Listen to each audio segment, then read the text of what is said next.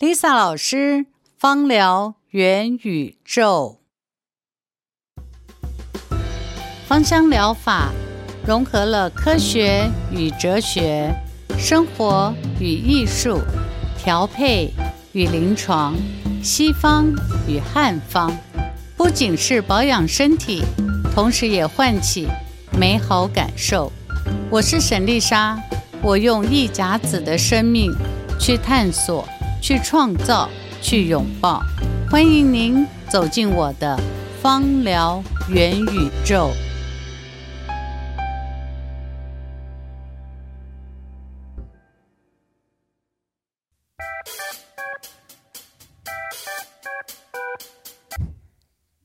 老师好，同学好，今天我们班代冠军又来跟老师讨教了。好，请说。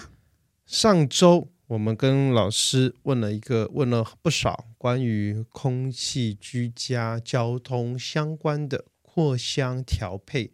那如果没有听的同学，可以到上周的课程里面去做一个收听。这周我们来聊聊什么好呢？我们来聊聊怎么在商业上面使用扩香，因为其实嗅觉行销是一个行之有年的一个话题，包了非常多的 casino。几乎台湾顶级的啊、这种百货公司，哪怕是你到啊、全全世界的饭店、酒店大堂，几乎都有了香氛。有一些是用香精，有一些是用精油。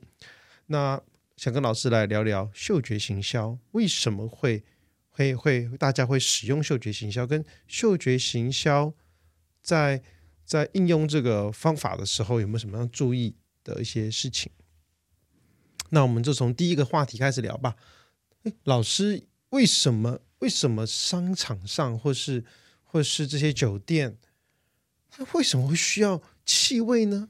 没有味道不挺好的吗？它干嘛要有味道呢？呃，你问这个问题很好。那个气味有的时候会跟这个商呃，就是会跟我们的企业啊，会产生一个叫做我们有企业有企业 logo，对不对？或者 CIS 的标志嘛，是。但是呢，气味也可以成为我企业里面的一个 CIS 的标志。就例如说，哦、我不晓得你有没有这经验。虽然我吃素，但是我印象很深刻哦。嗯、我有一次在香港，我要走，呃，要走回我自己住的地方的时候，我呃那天晚上很晚了啊。然后我在那个转角处还没转过去，我就知道下个转角一定有麦当劳。嗯，因为麦当劳一定会产生一个，你看麦当劳或是你知道肯德基，嗯，或是呃摩斯汉堡，很有趣，他们三家出来的味道是不一样的。嗯，有机会你你可以走，我就走转过去说，下一个路口一定有麦当劳，虽然它在比较远的地方，但是它就会散发出来它那个麦当劳的气味。所以因为嗯、呃，闻它的味道已经三十多年了嘛。大概三四十年，我已经忘了，大概快四十年。所以它的气味，只要是转过去，嗯、呃，就是只要是不管你今天走到哪，你看我在香港的路上，我都可以闻到类似跟台湾这个麦当劳的气味很相似的味道。他们就是有个味道是非常相似，是对啊。所以你说你转过去，你马上闻到一个麦当劳，你去想想看，如果一个小孩，一个小朋友小的时候。他如果今天比较乖，然后他妈妈说啊，假日到了，来带你们去麦当劳吃炸鸡，然后他会不会就是那个麦当劳它呈现的那个气味，跟他那个被奖励和被呃、嗯、这个奖赏的那个感受是连接在一起？是，所以呢，当他长大以后呢，只要他遇到了一些困难挫折，他人都会有这个现象嘛。当我想要找一个，呃，我遇到困难挫折，或我今天好累，或是我今天觉得工作完以后很很疲累，我觉得我需要这个奖赏我一下，或是我今天好累好累，没有吃晚餐，是。那这时候你想，他浮在脑上第一个印象是不是就希望这时候有一个简单快速的快乐能够满足我？所以老师老师想告诉我们，就是嗅觉是如果。品牌使用了嗅觉的 logo，它就会对消费者产生一个烙上一个很深的印子，代表了企业形象。产生了嗅觉记忆。对，而且通常它在它的空间里面，你看麦当劳空间里面都会有非常多，嗯、呃，麦当劳叔叔会送小朋友礼物啦，或是嗯、呃、游戏的地方，所以小朋友就可以把这个欢乐和它的气味是连接在一起。可是你你路过摩斯汉堡，完全不会有那个味道。是你下次可以试试看，虽然我完全不吃这些东西，但是我会去观察它们的不一样。那你再经过肯德基也不会有这个味道，是但是你如果经过的是盐酥鸡摊，那又不一样了。所以你就知道不同的气味其实给你带来的那种当下的那种情绪。我们通常说气味会影响情绪，它给你带来那个情绪的感受，其实你很快就会落入那个情绪。这是有科学验证，我待会儿可以讲个科学验证给你听。所以老师想告诉我说，它不仅是一个情绪的记忆，它还可以产生成一种文化，就是所有人都可以闻到这个味道之后产生一样的共鸣。对呀、啊，是啊。例如，我们只要闻到臭豆腐，就会想到夜市，嗯，对不对？你就想，嗯，闻到臭豆腐哪里啊？找一找，通常你都会往那种灯光聚集，可能这附近有夜市啊，或摆摊子的地方，你就会觉得，就会闻到一个那种。就是夜市给你的那种感受，然后夜市给你的兴奋那种感觉。老师，你的故乡是什么味道？我的故乡，嗯，我的故乡其实我小的时候是因为住在屏东，哎，我的故乡的味道其实一年四季的味道是不一样的。嗯，尤其是我印象很深刻，因为在屏东，它一年会稻谷有两收啊，所以嗯，夏天的那个时候和这个就是他，一个是秋天的时候，他在收稻谷的时候，我们都喜欢爬到，因为那个稻谷以前都是在马路上晒稻谷，然后晚上会把它拢成一个山嘛。那对我们小朋友来讲的话，最喜欢就是爬到那个稻谷山上去。但虽然后面会有人拿着那个鞭子打我们小朋友屁股，可是你会觉得那种呃稻谷晒干的那个米香味，就是那个谷香味啦。是，是我觉得最最香的气味，所以我每一次经过碾米厂啦，或是闻到那个米香的时候，我都很忍不住会把它这样，嗯，抓起来闻一闻。以前我在洗米的时候，我都会拿起来闻一闻，你会觉得它就会给你带来那种非常开心的感觉。那这个是呃米香味，另外一个呢就是牛粪味。哇哦，对，因为我们那个年代啊。那个早上出门的时候，那个农人呐、啊，那个农夫，他们早上起来，那个时候的牛就水牛嘛，他会有那个水牛车，然后水牛车呢就会这样一路就拖着那个水牛，那个农夫就拖着水牛车就往前走。那往前走的话呢，呃，牛那个牛如果停下来排泄的话，农人会停下来把那个牛粪给放到车子上。那那个是一种新鲜的青草味，其实蛮好闻的。所以老师，你现在在生活中还会闻到牛粪味跟就是没有了，跟稻香味吗？稻香味的话，可能要到台东吧。所以老师，你闻到稻香味的时候，你会回忆起你小时候吗？会啊，我特别喜欢米香，虽然我吃不了那么多米饭，但是我特别喜欢买米，就是很喜欢买这个，譬如说池上米，我最近又订了一大箱池上米。那每一次呢，我最喜欢做的一个仪式就是那个池上米不是都是真空包装吗？每一次这个前一袋吃完要下一袋的时候，我都会说我来我来，我就会把那个米剪开来放到米缸子里面、米桶里面放进冰箱嘛。那那个放下去冲上来那个气味啊，就是非常非常芬芳的米香味。所以老师想告诉我们就是。嗯闻到这股味道，你会你会你会想要在生活中去追逐你小时候的故乡的味道。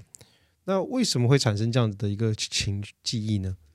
其实那个应该是你说会不会想到故乡，那就没有那么呃想这么多了。但是这个气味，它后来给你的感觉就是丰富和愉快。其实你就是不由自主的会觉得愉快。我举例来讲好了，我以前嗯经常会跟我的学生讲一个真实的故事啊，呃，你知道，在我们亚洲人来讲，闻到薰衣草都觉得非常开心，对不对啊？薰衣草啊，这个味道有花香味啦，或是有异国的风味，然后我们会有很多的情绪的投射，或是你的脑海里面会浮现一片非常美丽的嗯、紫色的薰衣草田。但是，呃，如果今天你是住在南法，你家里门口呢就是一望无际的薰衣草田的时候，你是不是都会闻到这个薰衣草的味道？那可能是他故乡的味道。但是如果今天你家里面呢，呃，譬如说你功课没写好啦，或是受处罚啦，嗯、呃，刚好呢就是薰衣草，就是在薰衣草丰收的地方的旁边好了，那可能他就会跟你的这个。被妈妈处罚啦，打屁股啦，或是被爸爸责罚的那个情绪，跟薰衣草是不是就连接在一起？是。如果你是愉快的话，是愉快的回忆；如果你小的时候呢是不愉快的话，它就是你不愉快的回忆。我为什么会这么讲呢？你问很多南发的人，你问他说你喜不喜欢薰草的时候，你知道他们的回答是一半一半。有些人是喜欢，有些人其实是不喜欢，觉得这有什么好喜欢的？那不就是我家旁边的味道吗？那你就可以知道，他小的时候可能会受到了一些不开心的连接。所以换个角度讲，气味哈和我们的情绪的影响啊，其实是很密切的。那如果说，呃，这个是有一个实验啊，呃，我我以前提出这理论的时候，学生都还笑，就想说真的还假的哈。但是呢，我说，如果今天你今天考试回去刚好是考坏了，被妈妈责罚，责罚的时候刚好呢，家里面呢就是嗯充满了柠檬，嗯刚压榨好的柠檬气味。这时候呢，你被妈妈打得稀里哗啦的那个痛苦，然后再加上柠檬气味，你会不会有非常沮丧的感觉？会。那可能长大以后你已经忘了这回事，但是你闻到柠檬气味的时候，你就觉得沮丧。是你懂我讲那个意思没？我以前经常会开这个玩笑，但学生就会觉得说：“真的吗？”因为那是我的我的这个经验啊。所以后来我有一次看到了，确实在国外哈，他们做呃嗅觉心理的时候，他们就做过这个实验。他们的实验就是呢，把一群小朋友集合起来去做一个测验，叫做迷宫游戏。嗯，那结果呢？这个迷宫太难了，所以每个小朋友都解不开。你想想看，小朋友遇到困难解不开，是不是很挫折？嗯，那这时候呢，给他闻一个非常好闻的味道，那他们呢就会把那个挫折的情绪跟那个气味连接在一起。嗯，好，接下来时隔一段时间以后呢，不不玩迷宫了，但是它的空间里面呢，呈现了那个味道。就是那个玩玩迷宫的那个气味，那如果一呈现这个味道的时候，这小朋友就会开始觉得比较沮丧。嗯，就是他会把迷宫失败的那个沮丧呢，会跟那个气味连接在一起。一旦连接在一起以后呢，如果他的周围又有这个气味的话，他可能嗯当下并没有什么挫折，但他就会觉得有点沮丧的感觉。是你这样可以理解我讲的是吗？就是。所以每一个人对气味，他会觉得会让他觉得非常开心、非常兴奋，或者非常思乡，其实是不一样的。所以每个人都会有他生命的独特性，当然也有些广泛性，但也有点独特性。我之所以这么讲，就是二十几年前我刚做芳疗的时候，周围的人有人闻到薰衣草味道就觉得非常厌恶，然后会觉得想昏倒。是。那后来，呃。问他为什么，他也不知道。但是我们那个年代能够买得起薰衣草精油的人，肯定家里面的环境是非常好的啊。是，那就询问之下就知道，哦，原来他母亲很喜欢用精油，但他母亲是个非常严厉的人，嗯、所以他就觉得闻到薰衣草味道就会让他觉得不舒服。嗯，那但是他不会把薰衣草跟他妈妈连接在一起，他只觉得跟当下那个。情绪连接在一起。那我经过了这样子的经验以后呢，后来我再做了很多观察，确实有这样观察。非常开心的是，这几年有这样子的实验出来，就印证了我以前的观察。嗯，是。对，帮老师打一个鼓，就是太好了。所以老师，我们可以理老师刚刚的这个想告诉我们的事情，就是，呃，其实。你喜不喜欢某个味道，很有可能跟你的成长背景有关系。所以，如果小朋友在吃饭，你家有下一代的话，在吃饭的时候千万不要打小朋友。确实，你打完他，他可能这辈子都讨厌吃饭，或是很讨厌吃那道菜。对，那老师想告诉我们的就是，其实气味跟情绪，它是一个潜移默化的一个一个形成，它会进到你潜意识里面。所以，如果如果你你的成长里面，你希望你的孩子都是一个很快乐成长的一个环境，所以你也可以在在他快乐的时候营造某个气味，当他不愉快的时候，你可以放那个味道，让他唤醒他的快乐。我可以这么理解吗？可以啊，你这样讲就会让我想到我父亲的我父亲的故事啊。嗯、呃，我父亲在我小的时候，我就翻到，嗯、呃，我父亲不管我们家搬到哪里，我爸爸一定要种桂花。是，然后一定会种桂花。后来才知道说，哦，他小的时候，他家里面有，嗯、呃，就是家里祖产里面有一个桂花林，里面大概有三百多棵桂花。那所以呢，桂花对他来讲就是他故乡的味道。所以他不管走到哪，他只要闻到桂花，他只要有桂花，就觉得他跟他的家乡近一点。是。那我印象很深刻，就是我父亲在最后。弥留的时候，那那一那一段时间呢，因为我知道这个故事以后呢，我就会在，我就当时就帮他调了一个桂花的气味。那那个桂花原精非常贵，所以我就是桂花加点佛手柑呐、啊，加点其他油，但是桂花味道是浓郁的。那每一天呢，我就会滴一滴放在他的枕头旁边，嗯，就滴在那个棉呃那个纱布。哦，就是那个医院的纱布，就会放他枕头旁边。那后来那个看护也会每天帮我滴了。那我就发现到，虽然他的状，虽然他的昏迷指数只剩三了，但是当我滴上了，每天早上帮他放上了那个桂花香气的时候呢，我就会看到他会有点动，然后他的嘴角就会上扬一点，嗯，然后眼睛就会眼珠子就会动一动这样子。哇，我那时候就很感动。后来我把那个味道留下来了，我就说怀念父亲的味道。那到现在，你看这么多年了，我的那个精油箱里面还有一瓶是父亲回，嗯，父亲的气味，这样子。给老师一个热烈的掌声。所以，嗯、呃，所以老师刚刚聊到的每一个人的成长里面都会有的一个情气味跟情绪的记忆。然后，但是呢，在商业里面呢，它又会产生了一个共同性，可以把这样子的情绪，像麦当劳一样，或是这样营造的一个空间里面，我可以把这个呃同质化的一个情绪，等同于一种味道。那就当你闻到那个味道，大家闻到那个味道，可能大家闻到 Lush 的味道，可能都会都会想起想起来，大家闻到 IKEA 的时候，也会想起来说：“哎呦。”这这是宜家的味道，嗯，那宜家可能带给人们就是一个很温暖、一个很、很、很、很偏、很、很、很、很、很舒服的一个空间，很居家、很居家、很舒服的空间，嗯、所以人家闻到这个味道就觉得很舒服，这也是他的一个营造的一个行销策略。对呀、啊，对啊，所以很多商业空间其实除了你的商业呃要呈现的文化以外，嗯、呃。你如果要赢，就是我要有我的商业的气味的话，其实你要想，就是你想给大家一个什么样的感觉？就是你的空间营造的是这种温暖舒服，是，然后再跟你的气味，它似有若无的在你的空间里面呈现的话，那这样子久了久了以后呢，嗯、呃，当有人。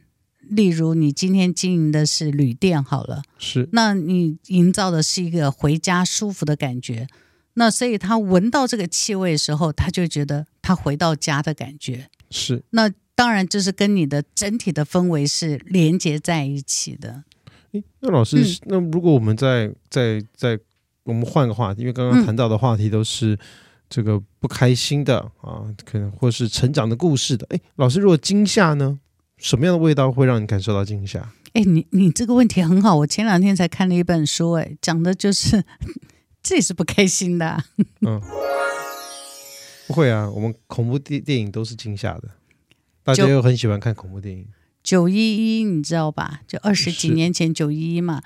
你想想看，当时九一一发生的时候是爆炸，然后会有一些烧焦，然后那个味道。但是当下所有在那个双子星附近，那甚至于我的朋友说，他们隔了好两三条街都还会感受到那个震撼。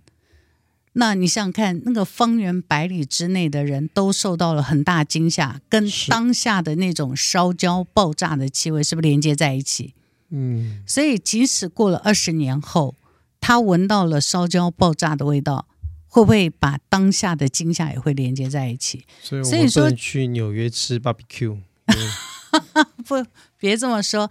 所以我说惊吓的气味是什么？因为我们确实我们在长期的 DNA 里面哈，会留下我们祖先的记忆嘛。是祖祖先的嗅觉器也会，就是譬如说我们会闻到一些气味呢，不由得我们就会觉得，嗯，这个是不好的，这个是危险的，是，所以就会有一些特别的味道放在里面，譬如说这个瓦斯，对，啊。在台湾的瓦斯是不是就会灌上一个味道？对，你一闻到就说哦，瓦斯漏气了。对，这是很瓦斯本身是没味道的。对，瓦斯本身没味道，但你会闻到个瓦斯味，事实上就是为了让你受到惊吓。对，警觉的味道。所以，嗯，警觉的味道通常都是会让人提高警觉。譬如说烧焦的味道，我们经常会有那个经验吧，就是。哎，什么味道烧焦了？赶快跑到厨房去看看，是不是自己？哦，不是我们家，那是哪里呢？就会很紧张，所以你就知道说，哎呀，有人家可能周围有人烧焦什么东西了。那接下来我们就会有一连串的呃预想嘛，所以像刺柏的味道。哎，对，没错，刺柏就是有那种烧焦的味道，那它就很适合做一个烧焦惊吓的一个味道。哎，对，你这样让我想起。好多年前那个卖火柴小女孩的那个火柴气味，就是我们中间在调油的时候，就是用刺柏的味道。所以老又引老师又引出下一个话题，我们老师其实有很多在舞台剧跟剧场跟表演活动里面，就是我们刚刚聊到了商业上面的应用跟品牌的形象，对。但是我我们又把这样子共同打造的回忆跟这样子的文化带到了一个剧场的一个形式里面。让剧场的剧情当中可以透过味道，可以产生一些共鸣。对呀、啊，对呀、啊，这个这个是大概算起来五十十几年前了吧？十几年前，就是跟赖声川他们的表演工作坊合作的。是，那非常感谢他们给了我们一次这样子的实验机会啊。那他们就有一个舞台剧。嗯，就拿出了这个，就是我记得是个音乐剧吧？嗯，是一个音乐剧，没错。我记得是个音乐剧啊。那那个音乐那个音乐剧啊，呃，里面就会有各式各样，呃，各式各样的剧情嘛。对。那其中有个就是卖火柴小女孩，所以他们希望在演奏这个。剧，嗯、呃，在提到音乐的时候，就会有个烧焦的火柴味。那卖火柴小女孩是安徒生童话的故事那一段，大家都可以去看一下。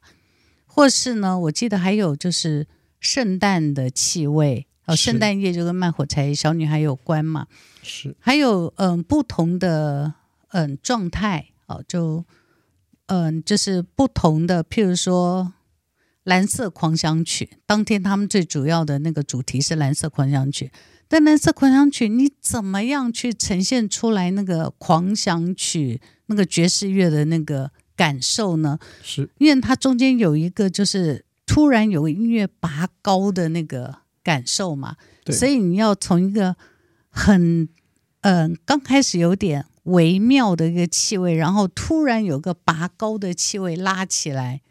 然后最后落下去，就是突然给你的，呃，你在听觉上面会有一个震撼以外呢，突然有个气味是让你的鼻子也会有个震撼，就是当时跟他们在合作狂想曲的时候的一些的一些经验，但是，嗯、呃，我，呃，当时没有很大的感受，但后来。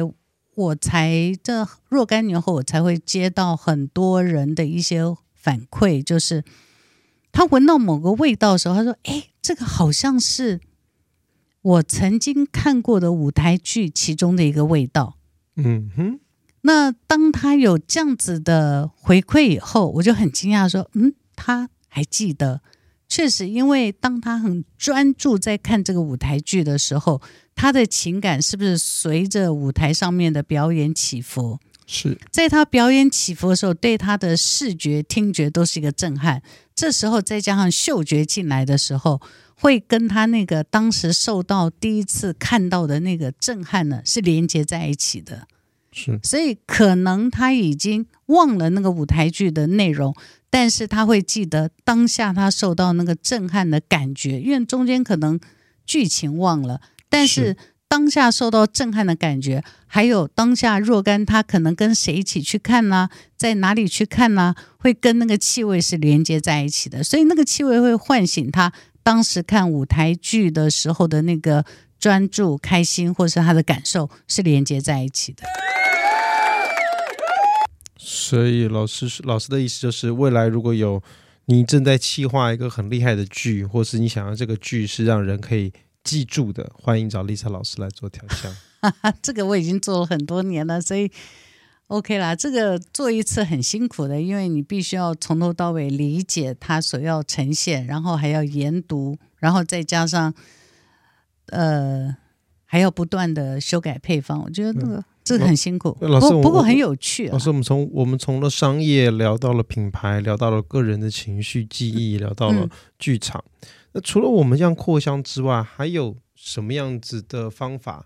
因为现在其实日新月异，里面可以透过蚊香纸，也是一种行销的素材，不完全在空气中的散发，其实也可以把气味入到很多的蚊香纸里面。那包含了每个其实大大大大大大小小的。化妆品或是金融品牌都会有自己独家的气味在产品里面，对，让人做一个识别。没错。那老师有没有这样这边的经验，跟大家跟跟大家分享一下？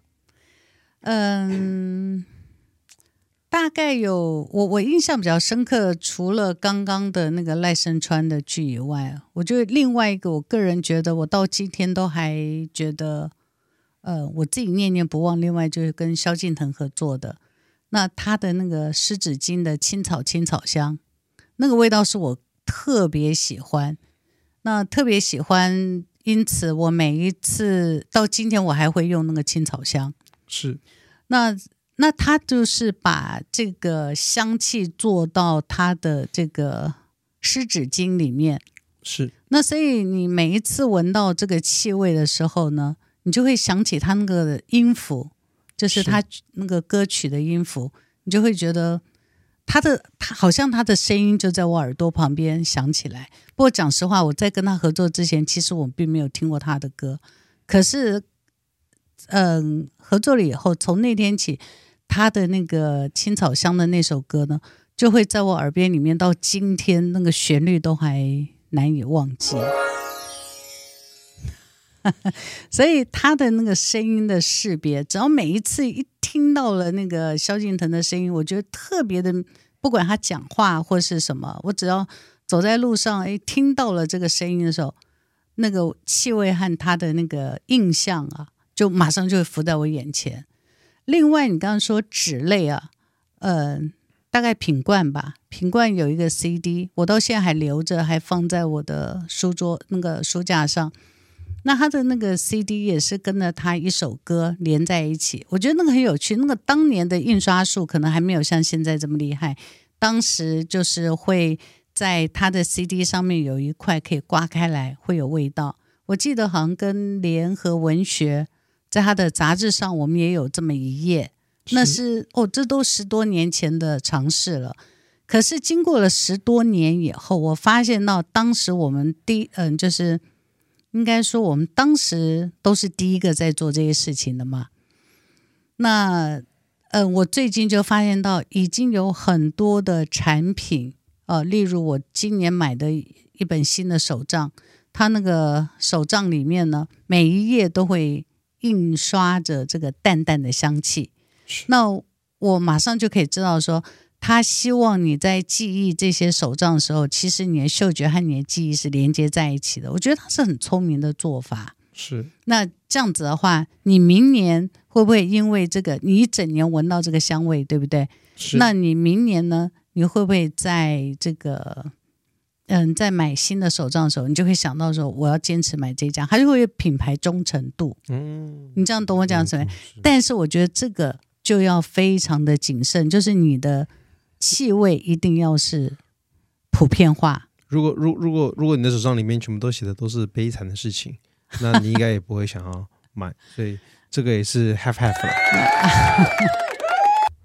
不会啊，不过我会觉得气味，你如果经营的好话，它会加强你的客户的忠诚度。譬如像我，所以，嗯、所以，所以我们聊到这里之后，其实下一个话题应该要进入的是，那老师刚刚提到的气味这个调香这件事情，因为刚刚提聊了很多是这些气味跟植物带给你的记忆，跟可以给你的情绪，但是如何创造出这一些品牌的味道？跟在创造这些味道的时候，你需要你需要使用的像可能是有像单体或是精油，那单体到底好不好呢？或是安不安全呢？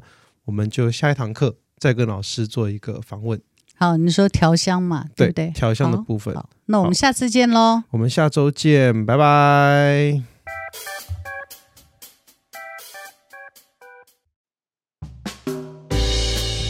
谢谢聆听今天的芳疗元宇宙，还想了解更多有关植物精油与芳疗知识吗？你可以点击爱理石的链接，随时来查看。不管有任何问题或是鼓励，都可以在下方留言给我哦。祝你有个美好的一天，我们下次再会。